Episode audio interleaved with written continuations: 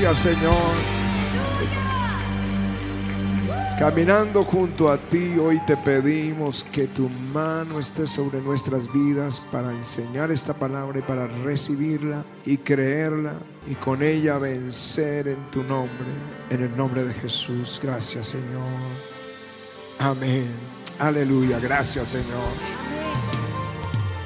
Marcos capítulo 11 y versículos 12 al 14 y luego leemos la segunda parte, ya les digo ahora. Marcos 11, 12. Al día siguiente, cuando salieron de Betania, tuvo hambre y viendo de lejos una higuera que tenía hojas, fue a ver si tal vez hallaba en ella algo, pero cuando llegó a ella, nada halló sino hojas, pues no era tiempo de higos. Entonces Jesús dijo a la higuera, nunca jamás coma nadie fruto de ti y lo oyeron sus discípulos. En el versículo 20, al día siguiente, dice, y pasando por la mañana, vieron que la higuera se había secado desde las raíces. Entonces Pedro, acordándose, le dijo, maestro, mira la higuera que maldijiste, se ha secado. Respondió, respondiendo Jesús le dijo, tened fe en Dios porque de cierto os digo que cualquiera que dijere a este monte, quítate y échate en el mar, y no dudar en su corazón, sino que creyere que será hecho lo que dice, lo que diga le será hecho. Por tanto os digo que todo lo que pidieres orando, creed que lo recibiréis y os vendrá. Amén. Y amén. Aleluya. Tremendo. El, el, pastor Satirio dos Santos de Cúcuta, que es un hombre de Dios, estaba enseñando acerca de este pasaje y les estaba hablando de, de, de para mover las montañas. Y ellos habían comprado un terreno, creo que era para el colegio, pero era una montaña y tenían que quitar esa montaña, removerla. Y habían ordenado que se removiera la, la, la, la, montaña. Y el pastor citó a todos los jóvenes que fueran al día siguiente con palas, con picas, carretas, carretillas y a remover esa, ese, ese monte. Llegaron temprano los jóvenes, comenzaron a trabajar, pero uno de ellos llegó con ellos y se sentó en una loma al lado. Y el pastor le dijo, pero ¿por qué no vienes a ayudarnos? Y él dijo, es que, pastor, usted nos dijo que le habláramos al monte y se iba a mover y ya lo hicimos, así que yo no voy a trabajar, Dios va a mover el monte. Y claro, ya se imaginan todos burlándose de él, riéndose, y los jóvenes que son buenos para eso. Entonces era un día de burla y todos trabajando y él allá sentado arriba, no, Dios lo va a mover. Y trabajaron y trabajaron hasta las 4 de la tarde a las 4 de la tarde, se para el joven y dice, ahí viene. Venía una retroexcavadora gigantesca, llegó hasta el lugar y dijo, jóvenes, ¿qué están haciendo? Y dijeron, estamos tratando de remover este monte. Y él les dijo, quítense de ahí. Y metió su dragado, su máquina y removió el monte. Él creyó y él lo vio. Aleluya. Yo quiero hoy enseñarle a la iglesia a hablarle a los montes. Ah, sabemos y hemos aprendido a hablarle a Dios. Le hemos aprendido también a hablarle al diablo y reprenderlo. Pero es, esta mañana tenemos que aprender a hablarle a los montes. Di conmigo, hablarle a los montes. Lo primero que tienes que tener es fe. Me impresiona cómo Jesús, que llega a un pueblo que trata de ser religioso, que guardar la ley, las, las enseñanzas y tenían los profetas, pero seguramente vio una deficiencia en la fe porque su enseñanza se centró en la fe, en avivar la fe. Nosotros estamos aquí y somos salvos por la fe. Recibimos sanidades por la fe. La fe es vital dentro de la vida cristiana. Sin fe es imposible agradar a Dios. Así que Jesús mismo se encargó de enseñar la fe, de motivarlos a que tuvieran fe. La victoria con la que nosotros vencemos este mundo es nuestra fe. Es nuestra fe. En un evento en que Jesús descendía del monte de la transfiguración, estaba allí con Pedro y Juan y Jacobo y cuando descendió encontró un alboroto y preguntó qué es esto y salió un hombre entre la multitud y dijo, eh, es que mi hijo tiene un demonio que lo atormenta, le hace crujir los dientes, lo bota al agua, lo bota al fuego, quiere destruirlo. Lo traje a tus discípulos para que lo echaran fuera y no pudieron. Jesús dijo, generación incrédula, ¿hasta cuándo de estar con vosotros? Y trajeron al endemoniado y cayó al suelo y comenzó a echar babas y espuma por la boca y a revolcarse. Y Jesús le dijo al, al papá, ¿desde cuándo le sucede esto? Y él le dijo, desde niño lo mete en el fuego, en el agua, quiere destruirlo. Si puedes hacer algo, si puedes ayudarnos, hazlo, Señor. Y él le contesta, si puedes creer, pues al que cree, todo le es posible. Ahí hay un reto gigantesco. El hombre gritó, ayuda a mi incredulidad. Y Jesús reprendió ese demonio. El niño cayó al suelo como muerto y lo pusieron de pie.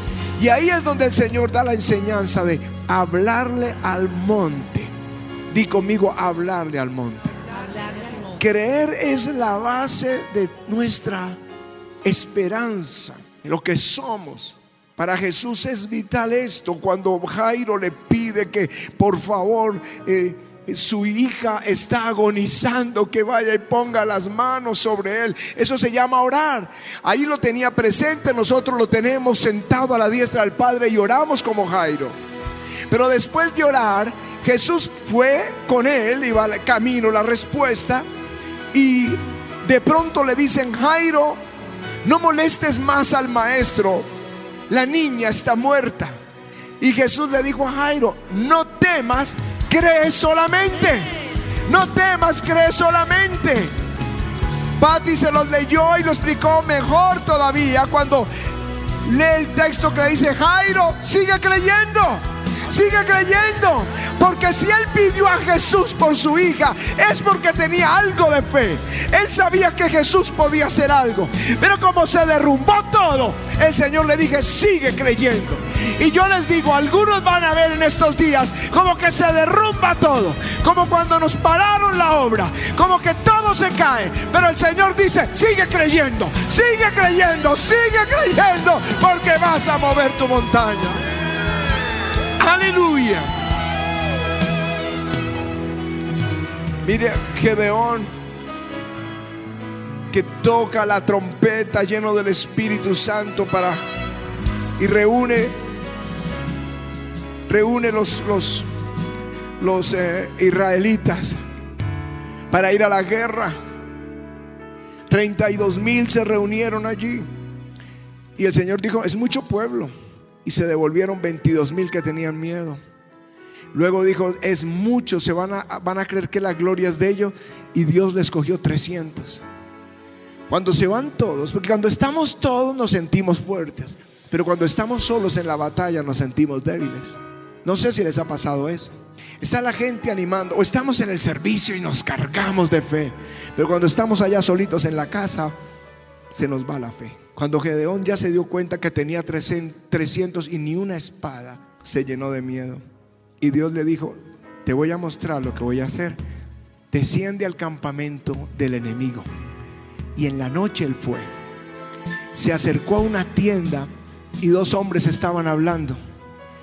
Y uno le decía al otro, tuve un sueño Soñé que un pan de cebada, de cebada venía rodando y golpeaba la tienda de Madián. Madián era el ejército enemigo, los madianitas, y se destruía. Y el otro lo interpretó. Dijo, esto no es sino la espada de Gedeón. Dios ha entregado a los madianitas en las manos de Gedeón. Gedeón adoró y volvió a sus 300 y les dijo, levantaos, vamos, Dios nos ha entregado la tierra los madianitas. Y Dios le dio la victoria. Cuando Él dice algo, Él espera que tú creas. Aleluya. Me gustan los pastores que vienen por la unción. Pero me gusta más cuando la llevan, no cuando la recogen. El pastor Enrique de Cumaná, Venezuela, vino en el 2004 aquí y el Señor le dio la unción y le habló y le prometió y él se fue feliz. Su iglesia eran 150 personas. Y el Señor le dijo, ahora cree. Es el tiempo de creer. Es la hora de creer. Comienza a orar por los enfermos. Y él dijo, no, Señor, yo nunca lo he hecho. Y si no se sanan. Pero desafió el Señor su fe. Comenzó a orar y la iglesia comenzó a crecer. Hoy es la iglesia más grande de Venezuela. Eso es lo que Dios quiere. Dios te da una palabra y Él espera que tú creas y te muevas en esa palabra. Aleluya. Saben que los que siembran, los que ofrendan, es porque creen. Yo crecí cuando se pedía la ofrenda para construir la capilla, yo era un niño que era una ayuda, que vamos a ayudar a Dios. Entre todos ayudemos a Dios. Dios no necesita nuestra ayuda.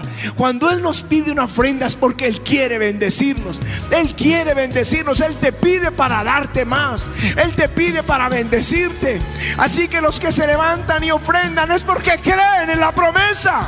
Es porque saben que Dios les va a multiplicar. Cuando tú crees, viene una unción. Porque el Espíritu Santo es llamado Espíritu de fe. Una unción que te da nuevas fuerzas. Sara dice en Hebreos 11, 11, dice que Sara recibió, eh, no podía tener bebés, tenía 90 años, ya le había pasado la costumbre de las mujeres, así que era imposible. Pero dice, creyó y recibió nuevas fuerzas para dar a luz. Esa palabra fuerzas es dinámica, es, la misma que da el Espíritu Santo en Hechos 1.8. Cuando el Señor dijo, recibiréis poder cuando haya venido sobre vosotros el Espíritu Santo. Así que cuando tú recibes una palabra y crees, viene ese dinamiza tu vida. La seguridad que Dios va a hacer algo. Eso es lo que, lo que Dios quiere hacer. Cuando nos dijo construir el templo y en septiembre del año pasado anunciamos el comienzo y taladramos por este lugar, parecía un imposible hacer lo más difícil, hacer la cimentación mientras estábamos en servicios. Pero solo pasaron dos meses y medio y acabamos la cimentación el 31 de diciembre. Eso parecía imposible. Una semana antes de Congreso, y nosotros ya habíamos destruido la tarima ya. Apenas estábamos fabricando la de acá. Estaban colocando, esto estaba sin techo. Las grúas, un desorden terrible. Y los ujieres y los logísticos, todos trabajando. Te vieron nuevas fuerzas que venían de Dios. Mire cómo estaba el templo hace una, una semana antes de Congreso. Regáleme en el video. Miren, esa era la tarima. Apenas estábamos sin techos. Todo eso estaba descubierto. Una semana antes de Congreso, rompiendo las columnas viejas para arrancarlas. Una semana. Y en el Congreso ya todo estaba listo. Aleluya. Nuevas fuerzas recibes cuando crees.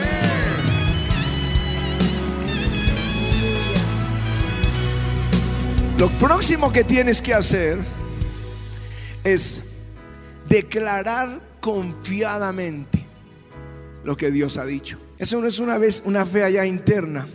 Hay, una declaración de nuestra fe en Hebreos, que es el, libro de, de la fe. Dice, porque Él dijo, no te desampararé ni te dejaré. De manera que nosotros podemos decir confiadamente, el Señor es mi ayudador, no temeré lo que me pueda hacer el hombre. Porque Él dijo es que nosotros podemos decirlo. No se trata de decir lo que Dios no ha dicho. No se trata de salir decir mañana, ah, salir de aquí a casa y decir, Señor nos va a dar una mansión. Bueno, sí, una en el cielo. Pero empezar a decir cosas que Dios no te ha dicho. Un día el Espíritu Santo me tomó a mí o a Pati, no recuerdo, y, dimos una palabra así como la de ahora, que el Señor le va a dar casa. Les, estaba el grupo ahí al frente orando y el Señor me dio la palabra y dije, el Señor a uno de ustedes les va a dar casa. Ahora les va a entregar una propiedad. Porque la Biblia dice, yo te daré por heredad la tierra en que moras. O sea, Él quiere que tú tengas tu casa propia. Eso quiere Dios. Y ella, esa persona recibieron esa palabra y una jovencita que ya ya no será tan jovencita porque eso fue hace años, llegó a la casa y le dijo, mamá, comienza a empacar porque Dios nos dio casa nueva. Y la mamá, no, hijita, estás loca. Que sí, comienza a empacar. Ella comenzó a empacar. La, la hija, la mamá, no. A la mañana siguiente vino un tío lejano y les trajo unas llaves y le dijo, tengo una carga grande por ustedes, les regalo esa casa. Mis hermanos, porque Él dijo, podemos decir confiadamente. Aleluya. Él dijo que no te va a dejar. Él dijo que no te va a desamparar. Él dijo que te va a proveer. Él dijo que te va a hacer justicia. Y tú puedes decirlo confiadamente. Que Él está allí contigo. Y nada te será imposible cuando lo dices. Por eso Hebreos dice, teniendo un sumo sacerdote que traspasó los cielos, retengamos nuestra profesión. No habla de la profesión, esa palabra es lo que decimos, retengamos lo que confesamos. Dígalo una y otra vez porque Él lo dijo, porque Él lo dijo. Aleluya. Pero el tema es hablarle a los montes.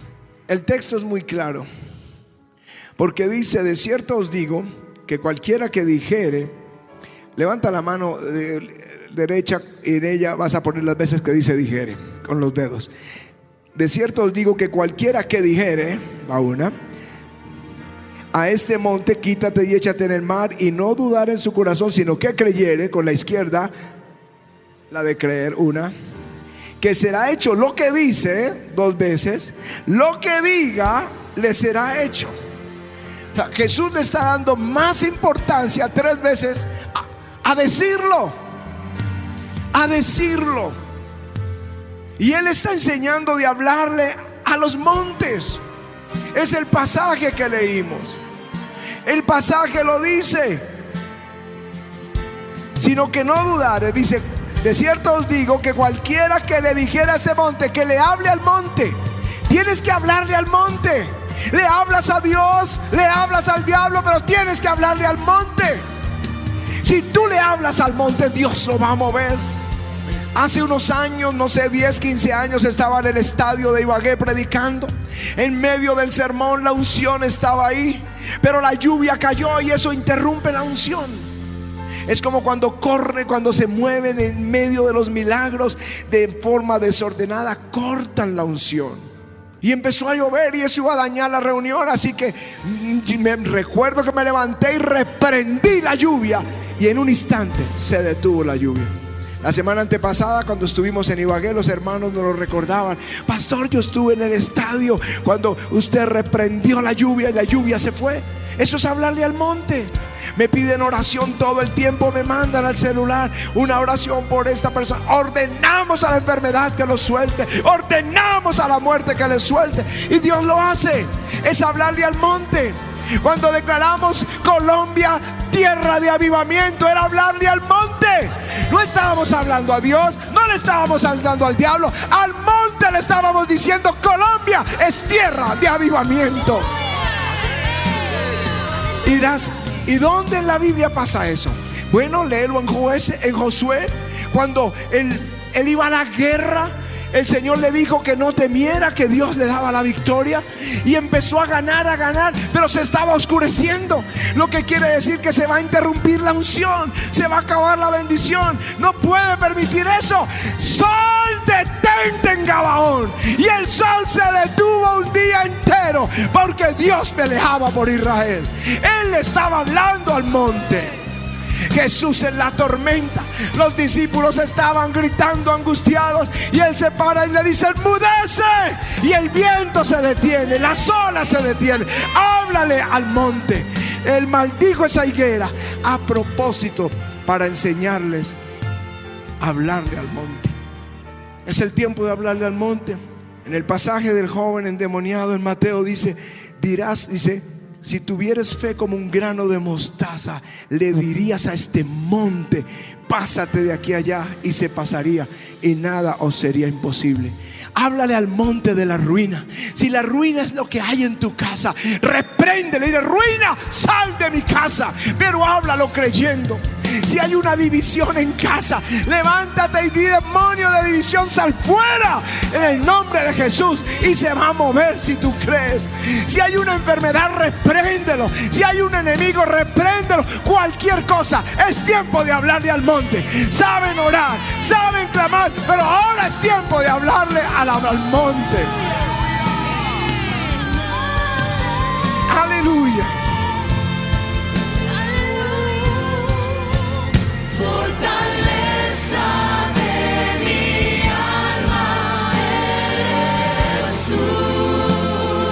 Fortaleza de mi alma.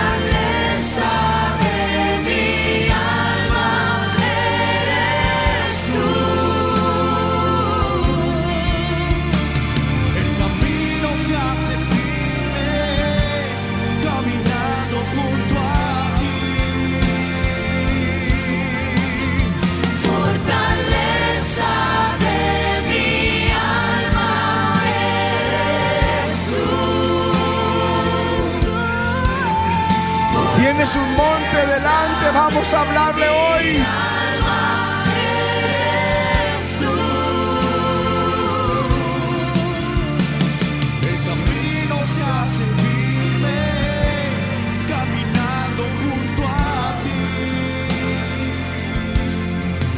Vamos a hablarle juntos al monte.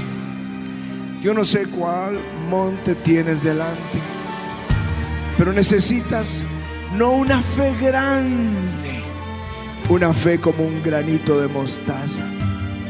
Era la semilla más pequeña que había. Una fe pequeña puesta en Dios que es grande hace que ese monte se mueva.